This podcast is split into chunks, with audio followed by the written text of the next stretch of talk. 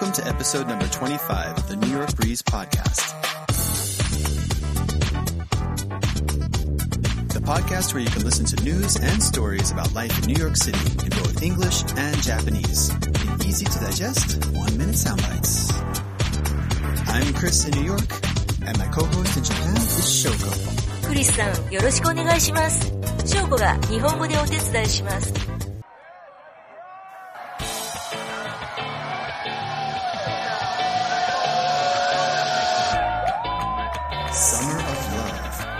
The month of June ushers in summer. The longest day of the year is June 21st. And it's the first day of summer, right? So we tend to associate summer with love, but also self-love and being honest with yourself are equally important if we want to enter into a successful relationship. Why am I saying all of this? Well, because June is Pride Month.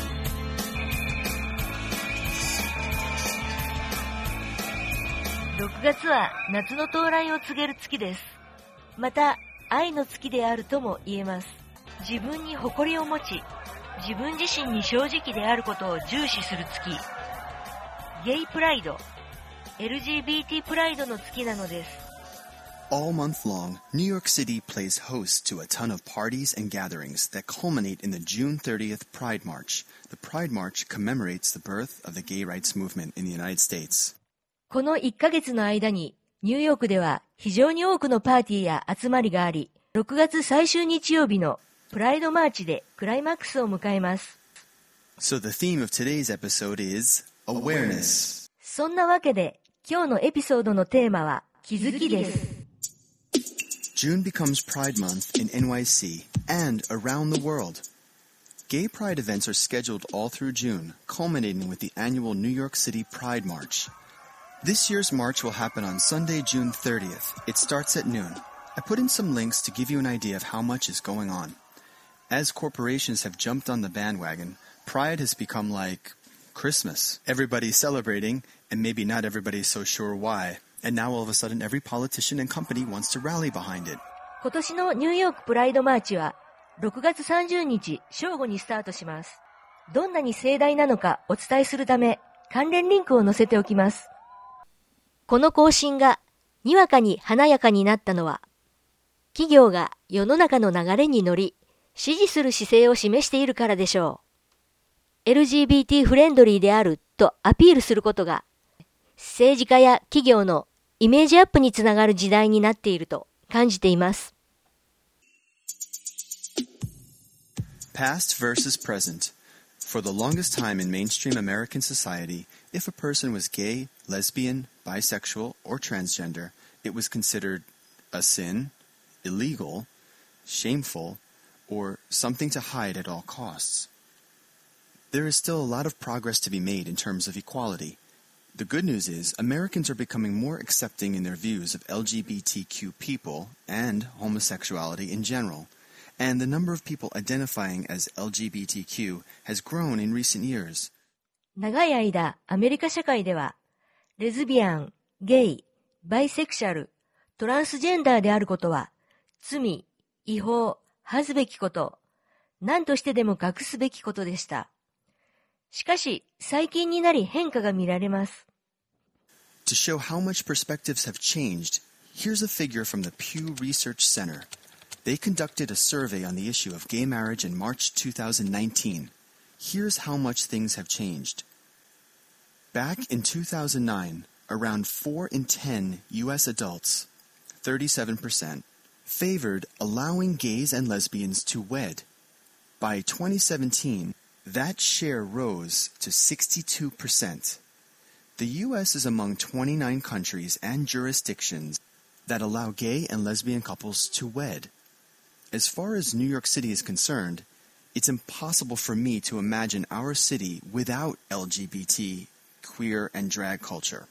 It's central to our identity. ピューリサーチセンターの調査によると、2009年にアメリカで同性婚に賛成の人は37%でしたが、2017年には62%にまで上がっています。アメリカは同性婚を認めている29カ国のうちの一つです。ニューヨークに関して言えば、LGBT、クイア、ドラッグクイーンカルチャーなしのこの街は考えられません。このドラッグは薬ではなく DRAG。一説ではスカートを引きずるから来ている。ドラッグクイーンとは派手なドレスを着てメイクをした男性のことですよね。Stonewall, a pivotal moment in history. 歴史上の転換点。There was a time not long ago when New York City was also very hostile to anyone LGBTQ. So historically, there has been a struggle for LGBTQ rights in much the same way as civil rights. Important to note, this year marks the 50th year since the Stonewall riots. A pivotal moment in history. The Stonewall Inn is a gay bar in Greenwich Village. During the 1950s and 60s, the cops would regularly harass gays and any businesses where gays and lesbians congregated. Then, in 1969, the customers fought back. The Stonewall riots became a flashpoint. It culminated in a series of violent demonstrations by members of the gay community against the routine police raids that were occurring. The police sadly took advantage of fringe businesses and vulnerable populations in the city during that era. 今年はストーンウォールの反乱から50年という節目の年です。ストーンウォールインはグリニッチビレッジにあるゲイバーでした。1950年代、60年代は警官がゲイ、レズビアンが集まるビジネスに対し不当に手入れを行っていました。1969年、ついに反乱が起き、その後、ゲイコミュニティのメンバーによる一連の暴動へと発展しました。I put a link to a timeline of the gay rights movement in the show notes. You might be surprised to find how much progress has been achieved in such a short amount of time. 関連リンクを載せておきます。その後、ゲイの権利を求める運動が急速に高まったことがわかると思います。Symbols The rainbow flag. The rainbow flag, commonly known as the Gay Pride flag or LGBT plus Pride flag, is a symbol of lesbian, gay, bisexual, and transgender pride. It is also the symbol of a social movement. The colors reflect the diversity of the LGBT plus community. Also, the flag has been used historically as a symbol of peace. レインボーフラッグは一般的にゲイプライド、LGBT プライドの旗として知られています。 旗の色は多様性を表しています。 Since the flag is often used as a symbol of gay pride during LGBTQ parades and marches, it's become synonymous with gay pride, and for businesses and establishments to signal they are gay friendly or LGBTQ friendly. This Sunday, June 30th, the weather might hit us with a thunder shower, but we expect millions to show out. I'm sure a little rain on this parade can't wash it out. この旗は LGBT の権利を要求するマーチで使われているので、企業、団体が自分たちはゲイフレンドリーであると示すのにも使われるようになっています。今度の日曜日、6月30日は天気予報では雷雨になるかもしれません。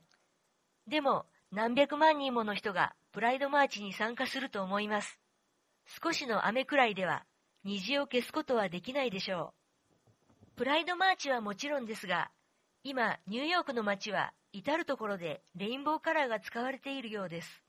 7月になったら、このレインボーカラーが消えてしまうのか、クリスさんに聞いてみたところ、チェルシー、グリーニッチビレッジ、ウエストビレッジのように、一年中レインボーフラッグが見られる地域もあるそうです。Words in focus. LGBT plus is an initialism that stands for lesbian, gay, bisexual, and transgender. It is a term that has been in use since the 1990s. The LGBT community uses many acronyms in various presentations or discussions to describe the community.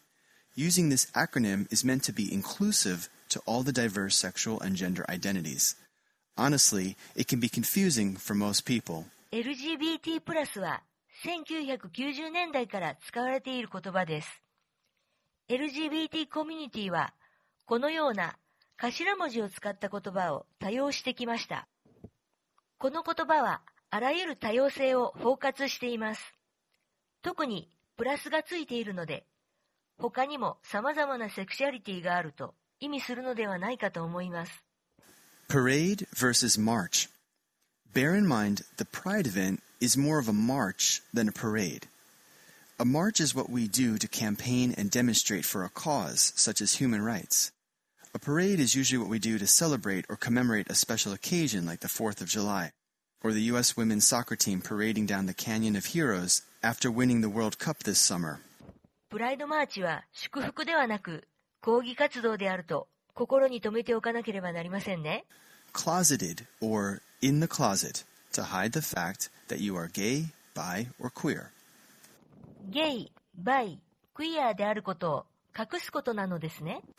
Out, to come out, to reveal to your wider circle of friends, family, neighbors, or to the public that you are gay or lesbian or LGBTQ+. 明らかにすることですね。今、LGBTQ+, という言葉が使われましたが、この Q はクイア、クエスチョニングのことです。Q が加わることで、枠組みを決めない自由という、より包括的な意味になるのだと思います。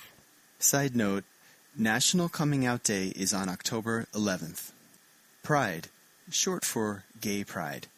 For cultures that value humbleness or introverted behavior, it might seem odd or hard to understand. Pride in this sense is used basically in the place of equality. There's more to say and share, but I'll leave it here for now. 今日はここまでにしましょう。So now, it's time to bounce to the vocab. Pride Parade March Admire Demonstrate Drag Responsibility Relationship Support Self-love Respect Achieve Acronym Initialism Reflect Diversity Celebrate Commemorate Understand